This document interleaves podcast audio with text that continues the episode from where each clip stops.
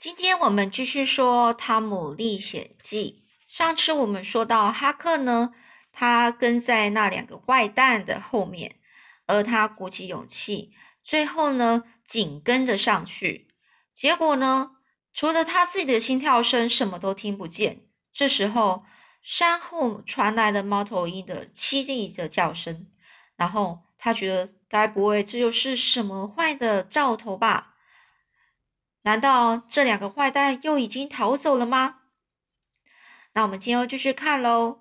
哈克正想拔腿下山的时候，他突然听到一声咳嗽的声音，大约是从两公尺前的地方发出来的。他觉得手脚瘫软，好像。没办法好好的站着，还好马上镇静下来。他于是呢，看着四周，推测自己呢，他就想一想，自己可能是站在离那个格拉斯太太家的石阶前，大概有五到六步的地方。他想也好，那个藏宝箱如果埋在这一带，是是不会太难找到的。哈克想着的时候，突然听到印第安乔小声说。这么晚了还不熄灯，说不定还有客人在。哈克又吓了一跳，难道他们报仇的对象是道格拉斯太太吗？想起过去，道格拉斯太太呢就对哈克很好，真想赶快跟这个道格拉斯道格拉斯太太说这件事啊。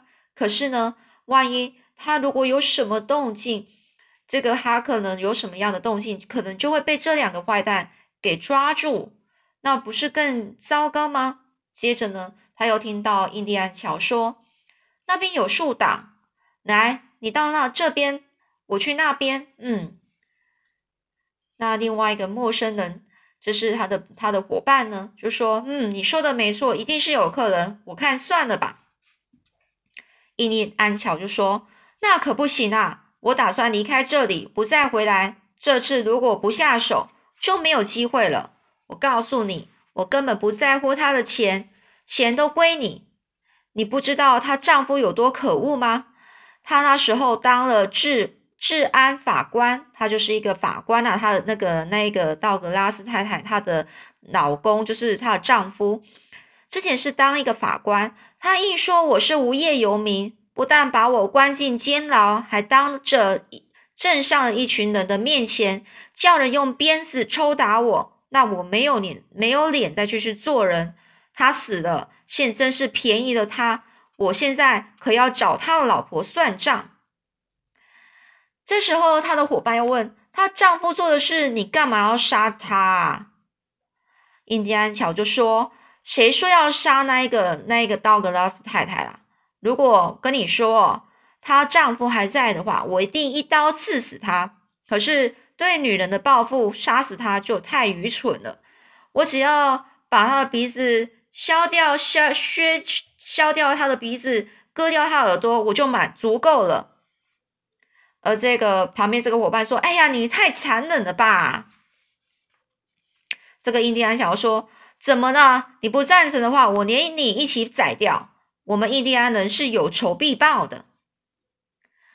那这个伙伴要继续说啦：“你干嘛那么生气呀？我听你听你的不就好了吗？”啊，好啦好啦，现在就下手吧。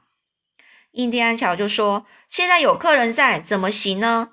总要等熄灯以后吧。”随后呢，就是一阵沉默，那种气氛比那些比朗朗就是大喊着要杀人的人呐。的那种感觉呢，更令人恐怖。哈克呢就停止呼吸，几乎是屏住他的气息，小心翼翼的向后退。等站稳身体了之后呢，才举起另外一只脚再向后退。这样慢慢的一步一步往后退的时候，突然一根枯树枝嘎吱一声被他踩断了，害他吓出一身冷汗。幸好没有被这两个坏蛋听见。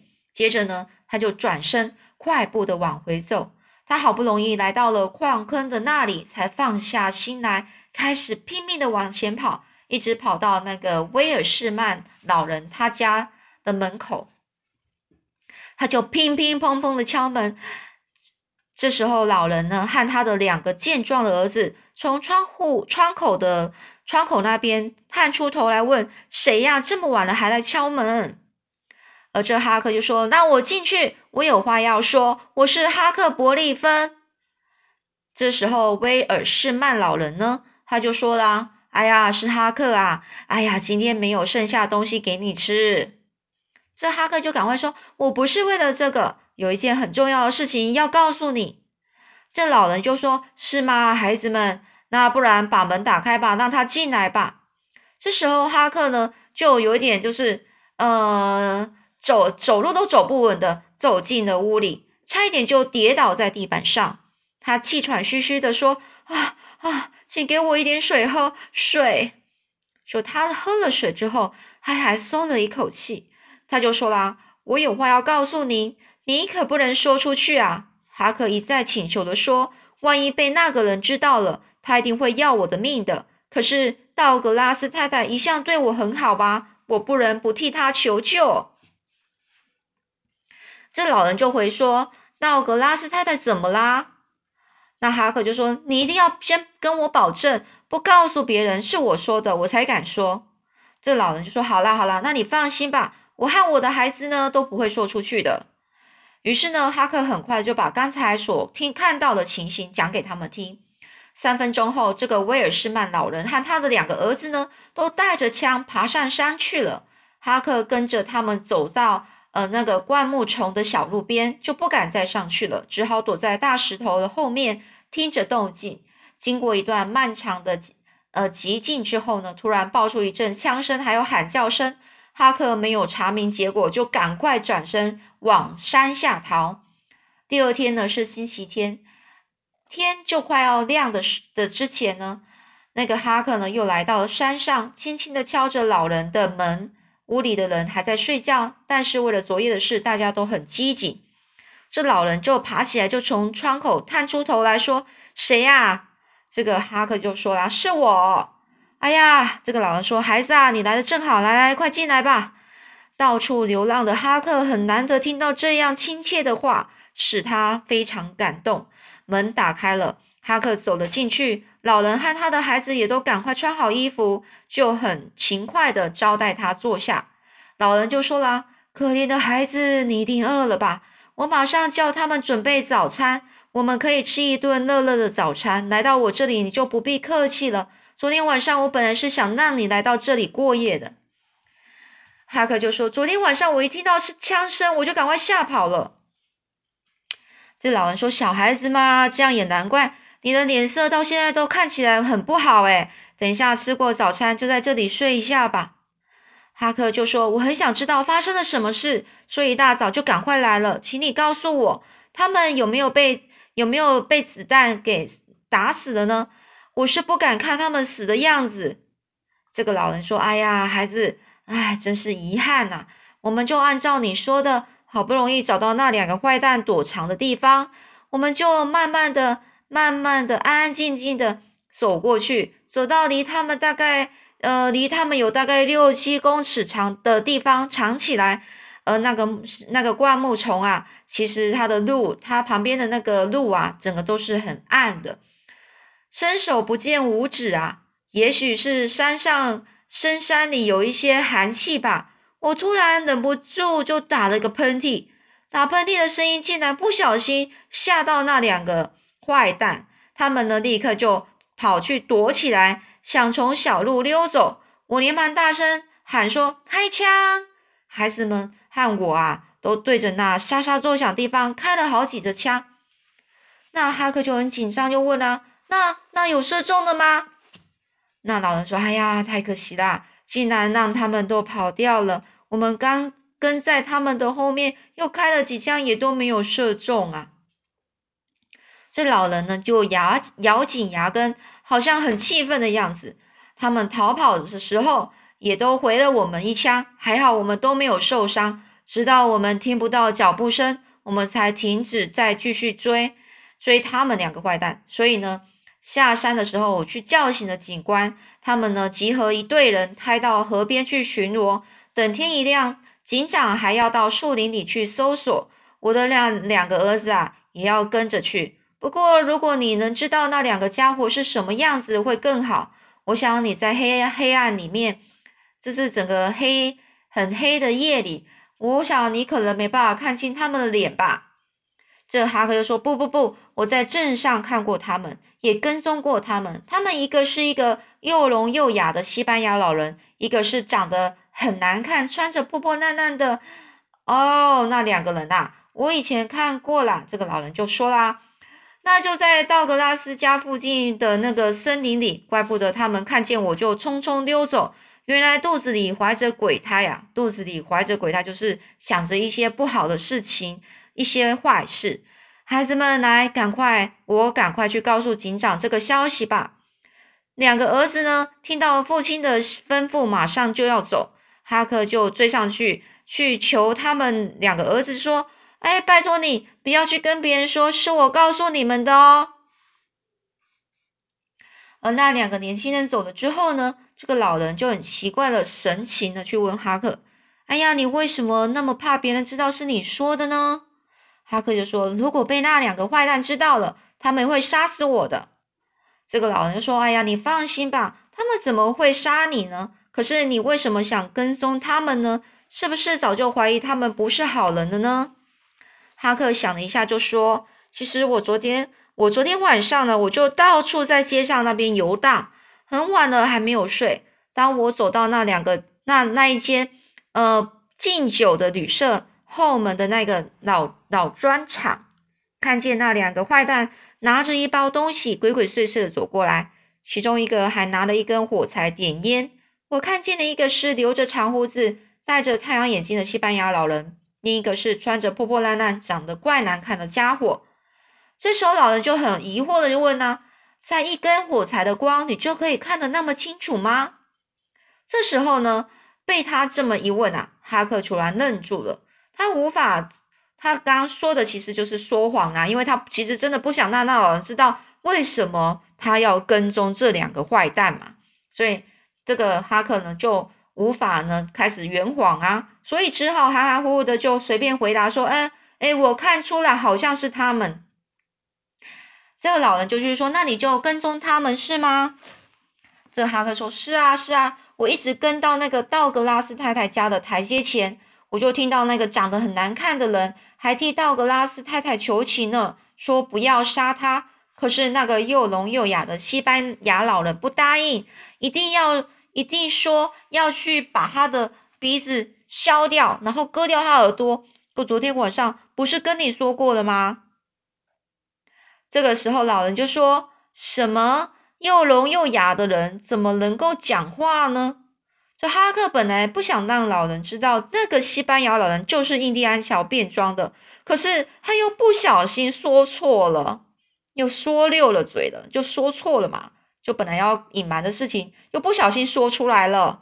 所以呢，这个老人啊，他就盯住了这个哈克的脸，说：“来，哈克，你不必瞒着我，你跟我说实话吧，到底是怎么回事？我不会说，我不会说出去连累你的。”而哈克呢，看出老人一脸很诚恳的样子，就在他耳边悄悄说：“其实那西班牙老人呐，就是印第安小装扮的。”而这个威尔这个老人呐，这个威尔士曼老人听了之后，差一点从椅子上跳起来。这时候，这个老人就说：“这样一来，我都明白了。当我听到你说要削削鼻子、割耳朵时，我还以为是你加油添醋呢。因为啊，我们白人呐是不会那样残酷的。”但是呢，混血土人呢就很难说了。混血土人就是印第安呐，印第安人。一会儿呢，老人的儿子呢都回来了，大家一起吃早餐。在谈话中呢，这两个儿子就说啦：“昨天晚上啊，在睡前还打着灯笼到现场现场附近去看有没有血迹，大概那两个坏蛋没有受伤。可是呢，竟然捡到了一个包袱。哦，那里面有什么啊？”这个哈克急忙急急忙忙呢，是从椅子上站了起来，脸色都变了，就问这个问题啊：“是那里面是有什么？”他就很紧张的问啊。哦，他们看到他，就讲说：“哎，都是一些就是盗贼用的一些工具啊。”哎，你怎么啦？哈克呢就松了一口气，又赶紧坐了下来。他其实担心呐，这个包袱里装的是金币，如果金币到了别人手里，那他所冒的危险和花费的心血不就白费了吗？所以呢，既然里面装的是盗贼用的家伙，就是家伙就是工具，那些金币一定还在二号房间里，而且呢，也许在不久的将来，那两个坏蛋就会被抓进监牢，我和汤姆就可以不劳而获了。不劳而获就是我就不用，嗯，不用太累，然后就可以拿到那那笔很大的钱、金钱、财宝。这时候，哈克呆呆的就是在那想这件事。而那老人就问他说：“哎，你怎么啦？为什么你好像看起来脸色不好看呢？”这哈克呢就很不好意思的说：“呃，没有啦，我我还以为那包袱里有那个主日学的课本呢。”这个老人听得不禁哈哈大笑，而哈克呢却因为刚才太紧张呢，无法马上装出笑容。这老人就听了说：“真是好笑，不过有笑就有福啦，大家都该开心过日子。”怎么啦，哈克？你的脸色好苍白啊！你是不是有不舒服吗？可怜的小家伙，也许是被昨晚的事情给吓坏了，才会说些很离谱的话。等一下，好好睡一下吧，很快就会恢复的。所以呢，刚吃完早餐呢，诶，外面有敲门声，哈克连忙躲了起来。他不愿在在这件事上被受被牵连、被牵扯在一起。这时候，道格拉斯太太和一些证明呢就走了进来，从窗口望过去，好奇的证明呢就大家都在往山上这个现场走来走去，大家都想看热闹啊。原来昨天的事情已经在镇上传开了，传开之后，大家都跑来看呢。那威尔士威尔士曼老人呢，不得不向来就是大家来那个证明呢来重复说一遍，说昨天发生的事情。而当道格拉斯太太知道有坏人要向他寻仇的时候，他感到很惊讶。他觉得说：“我和他们就无冤无仇啊，为什么要害我啊？哎呀，还好你们父子三个人救了我，算是不幸中的大幸的。真不知道要怎么感谢你们才好啊。”这个时候，老人说：“不不不，道格道格拉斯太太，你这样讲，我们就不太不好意思了。其实不是我啦，不是我们啦。”如果不是有另外一个人来告诉我们，我们也不知道要去救你啊。这时候，这个这个道格拉斯太太就说：“啊，什么？另外那一位又是谁呢？”这个老人说：“哎呀，很抱歉，我实在不能说出他的名字啊，因为这个人再三的交代我，不能不能说出来。”可是这个道格拉斯道格拉斯太太就说：“可是我总该知道我的救命恩人是谁呀，请你告诉我嘛。”那个做好事不愿让人知道的英雄到底是谁呢？好，那我们先讲到这里喽。